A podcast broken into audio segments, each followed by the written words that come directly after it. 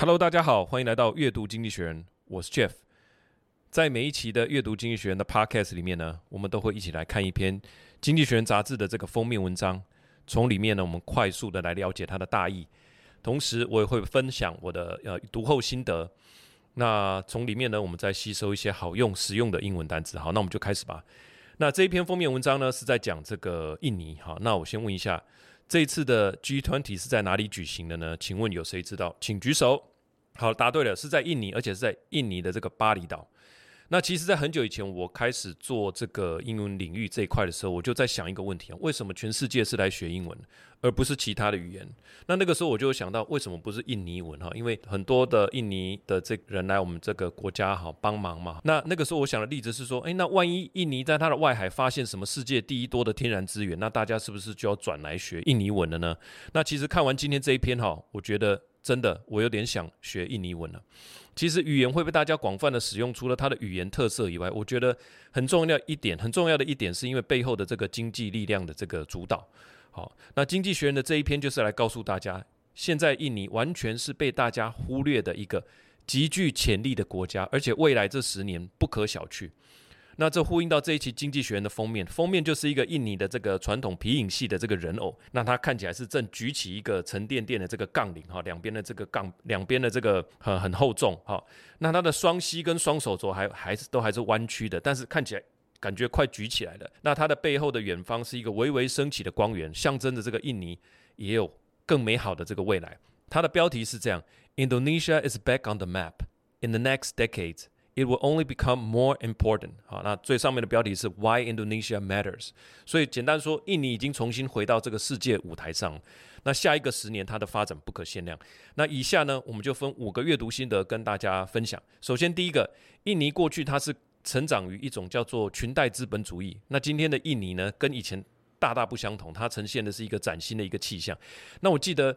在小时候了哈，这个是印尼总总理叫做苏哈托，我记得他好像都穿传统服饰，然后一个戴戴一个戴着一个高帽子，我只记得这样而已。这个《经济学人》杂志说，那个时代是透过一种所谓的裙带资本主义哈，就是利益分配，华人负责经商，军人享有特权，那大家互相配合，大家都跟着政府走，利益均沾。但是这个利益指的是精英才有的沾哈，你是商人。那不是小市民，实际是没有得沾的。那这样，印尼呢，就在这样子的方式下顺风顺水的过了好一阵子。但是到一九九八年金融风暴的时候，这个统治就结束了。为什么？因为这种裙带的资本主义，它造成某种程度的资源的错置嘛。那我我明明不是最好的人，却你却把这个权利给我，因为我会我会贿赂你啊，或者是那这个国家的实力在那个金融风暴的时候就经不起，不堪一击。那有点像说，我们天天熬夜的话，我们身体会变虚嘛？哦，那你一旦感冒就很不容易好，大概是那个感觉。所以风暴过后，印尼就从世界的舞台消失了一阵子。那很快的呢，从一九九八到现在又过了二十五年了。那今天的印尼已经大不相同了。经济学人说，它是第三大的世界的啊、民主国家。那第一个是什么啊、第一大的是印度，第二大是美国。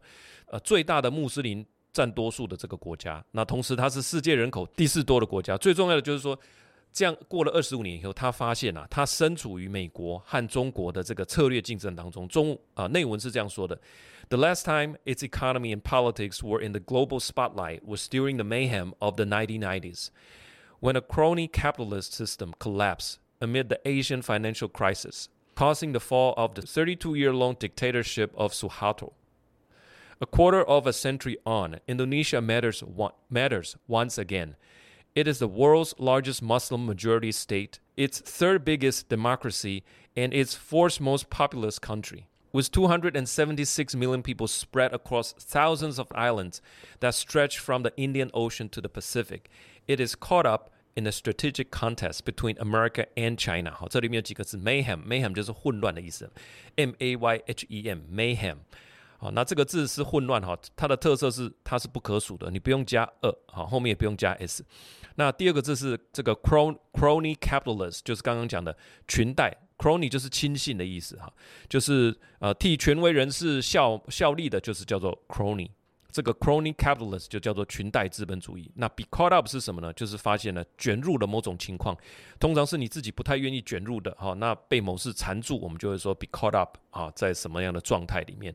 好，接下来第二点，他就要讲说，OK，具体来讲，它会红的原因是什么？那第一个人口红利这个就不谈了。刚刚说全世界人口第四多的国家嘛，那这个大家都很熟了哈。从以前的这个媒体，大家都有讲人口红利这件事情。那我讲几个经济学人写出来，我觉得感觉比较有感的，大家一起来看一下哈。首先呢，第一个就是说它的镍叫做 nickel，镍和这个总统佐科威的下游展开策略哈，这什么意思呢？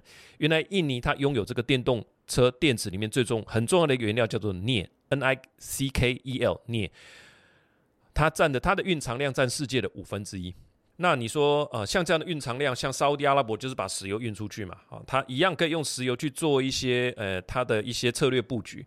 但是佐科威的做法不一样，他说这个镍呢，我不准你他用呃这个原始原料的方式出口，他一定要精炼过，好，所以他就有一个限制出口的一个禁令，他就是利用这样来鼓励大家把整个下游的炼制厂全部设在印尼，甚至最好在印尼完成电池的组装。甚至更好是直接请特斯拉来这里，在这边制造汽车。那记得上面我们说它是全世界呃第四多的人口国家嘛，所以在特斯拉的策略里面，到每一个 continent 去设这个厂，本来就是它的策略啊。在东南亚呢，好，甚至在印度呢，好，所以他在这个佐科威的这个布局里面，他说我把这个原料固定在这里。那我吸引人家来过来，那这个成不成功呢？这个策略叫做 downstreaming 啊，中文翻译没什么意思啊，大概就是说发展下游产业的这个意思。它这个策略奏效了吗？目前还在进行中哈，但是经济学人统计，它已经成功的吸引到了两百亿美金的这个投资，算是小有成果吧哈，相当台币六千亿了嘛。好，内文是这样说的：With a fifth of global reserve of nickel used in batteries, the country is a vital link in electric electric vehicles supply chains, rather than seeking to be the Saudi, Saudi Arabia of the green metal age, it is pursuing a policy of downstreaming, banning the export of any raw material to force global firms to build factories in Indonesia. This is unorthodox, but over 20 billion of investment has been secured so far. 这边一个字叫做 unorthodox，非正统的。那我们知道东正教就叫做 Eastern Orthodoxy，或者叫做 Eastern Orthodox，啊，Christianity，这个 Orthodox 就是正统的意思啊，它源自希腊语。那这个 unorthodox 当然就是说不遵循传统的哈，另辟蹊径的。这个定义到现在其实是比较偏稍微有点中性，那当然可能有点正面哈。unorthodox 就是不寻常创新的这个方法，所以他用了新的这种方法，这个是呃在。印尼的策略里面，第一个特点好，第二个特点就是说，佐科威他怎么样统治他的国内，他的策略联盟的这种政治手法。那我们刚刚有提到，在一九九零这个繁荣，他长达三十二年的统治，就是这个强人苏哈托的手笔，那是专制的。但是虽然享有一度享有不错的经济发展，但是后来证明他不堪一击嘛，好，繁荣的面具就会被拆穿。那左科威当然知道啊，他说啊，我不要，我不要这样的专制的错误，所以我采行的是一个不完美的政治多元主义。哈，这个主义的特色就是说彼此妥协，寻求一个共识的一个多数决。那很多时候，佐科威都是说：“哎，那我们来合作啊，在这个议题上，在那个议题上，我们来讨论哈。”他是一种感觉比较轻松随和的领导者。但是说，经济学人说不要被这个随和的印象啊给欺骗了。事实上，他透过这种不同的联盟里面呢，都能够跟政治对手达成一个高度的一种合作的协议。所以，他是一个很不简单的人物哈，具备坚强的领导力。内文是这样说的：“Reflecting the traumas of the 1990s, a flawed but pluralist political system has developed.” That emphasize com compromise, emphasizes compromise and social harmony. Joko Widodo, the deceptively laid-back president since 2014, rules through a sprawling coalition which which has co-opted many of its opponents. 这里面有几个字，pluralist 就是呃这个多元的哈，多元主义就叫做 pluralism。啊，它是多元主义，就是你可以发展你的，我也可以发展我的，我们不用彼此同化， 各自发展还可以各自合作哈。那复数的就叫做 plural，p l u r a l。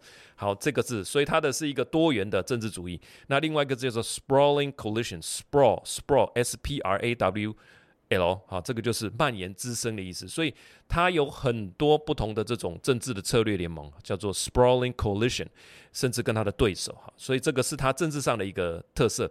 好，那第三个重点就是说，回到印尼的这个地理特色、地理特征，就是说它的位置是在印度洋跟太平洋之间嘛，它是一个特殊的地缘政治的呃地点，同时搭配它一个特殊的做法，叫做不选边站。印尼的位置特殊，人口又多，天然资源又多，好，所以让它，我觉得不能说怎么样左右逢源啊，毕竟这是一个世界是极端的在征战当中，但我觉得还算蛮吃得开。它里面提到一点，就是说中国要帮印尼盖铁路，然后拜登也宣布要跟印尼合作交通项目，在这个项目里面呢，美国出钱百分之九十，印尼只要出百分之十，所以它变成了一个大国哦竞相投资的一个竞技场。经济学人也说，今年呢。这个大家投资呃印尼，谁也不想输谁。那最大的获利当然就是印尼。而且这个佐科威总统，他今年见了几个人？他见了普丁，也见了泽兰斯基，见了拜登，也见了习近平。哈，这个是少数，应该没几个人做得到了。哈，看到这边，你是不是觉得，哎，好，印尼这整个在发展当中，而且他的领导人很厉害啊。这个真的是应该来学印尼文哈，我是这样觉得哈。内文是这样说的：The final reason of Indonesia's growing clout is geopolitics. Its location, size, and resources make it a key theater in the superpower contest, reflecting a tradition of non-alignment that goes back to the 1950s. It wants to be neutral.